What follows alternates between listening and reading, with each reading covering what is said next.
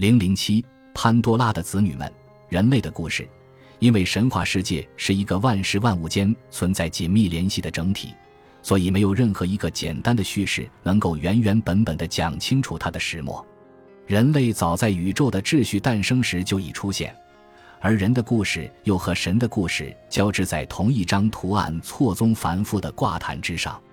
理清这张挂毯上的众多线头固然困难，但如果我们想要了解神与人之间的互动的话，这么做却又至关重要，人类甚至比有的神奇存在的还要久，因此我们有必要在继续讲述某些神奇与他们各自的故事之前，就提前解释一下人类在宇宙中的位置，